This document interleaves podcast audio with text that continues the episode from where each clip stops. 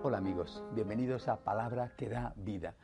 Eh, quisiera meditar hoy sobre el contenido del Evangelio de este, de este domingo, del tercer domingo de Adviento.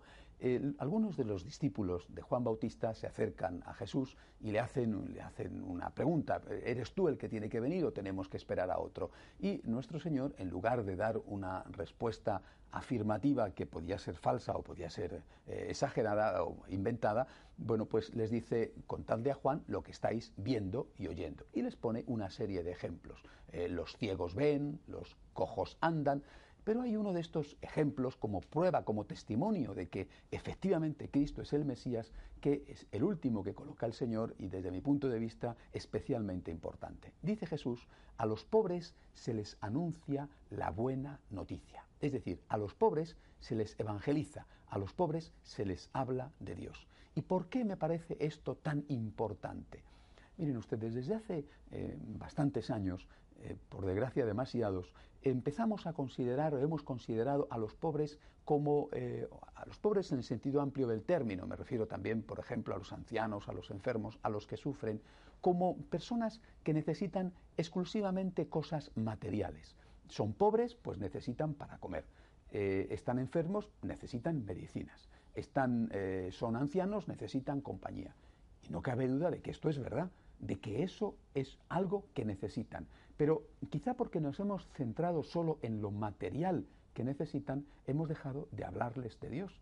Hemos hecho como si hubiera dos tipos de personas. Los ricos, a los cuales se les puede hablar de Dios, y los pobres, a los cuales solo se les pueden dar cosas materiales. Es como si los pobres no tuvieran alma, es como si los pobres no tuvieran esperanza o necesidad de la esperanza. Es como si los pobres fueran de una categoría humana inferior, una especie de, y perdonen la comparación, animales que solamente necesitan comer o que solo cuando han comido entonces se les puede hablar de Dios y cuidar su alma. Esto es un error. Y Cristo desde el principio nos advierte contra este peligro. También hay que hablar de Dios a los pobres.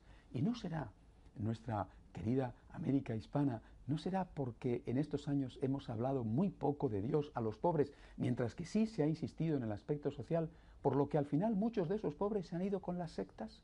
Porque ellos sí que les hablaban de Dios y a lo mejor no les ayudaban tanto económicamente como en cambio con mucha eficacia y muy bien hecho además estaba haciendo la Iglesia Católica. Los pobres son evangelizados. Por lo tanto, para preparar la Navidad, en esta tercera semana del Adviento, empecemos por no tener vergüenza de hablar de Dios. A nadie. Empecemos naturalmente por ayudar a la gente que sufre. Esa ha sido además siempre una forma clásica, estupenda de preparar la Navidad. Las obras de caridad, la compañía a aquel que está solo, la ayuda al necesitado.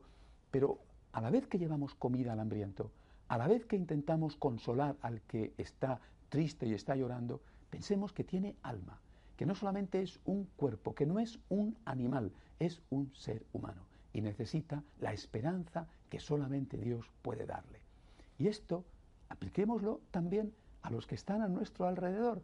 ¿Cuántas veces los padres, eh, quizás sin darse cuenta, mm, se preocupan muchísimo del aspecto físico, incluso educativo, pero desde la perspectiva mundana y civil de sus hijos? ¿Estarán bien alimentados los niños? Claro que sí. ¿Serán niños inteligentes que hablen muchos idiomas? Posiblemente. Pero ¿y cómo está su alma? Nos hemos olvidado de que el hombre es mucho más que un animal, que junto al cuerpo que hay que cuidar tiene alma. Por eso los pobres tienen que ser también ellos evangelizados y también a ellos hay que hablarles de Dios. Les espero la semana que viene, si Dios quiere.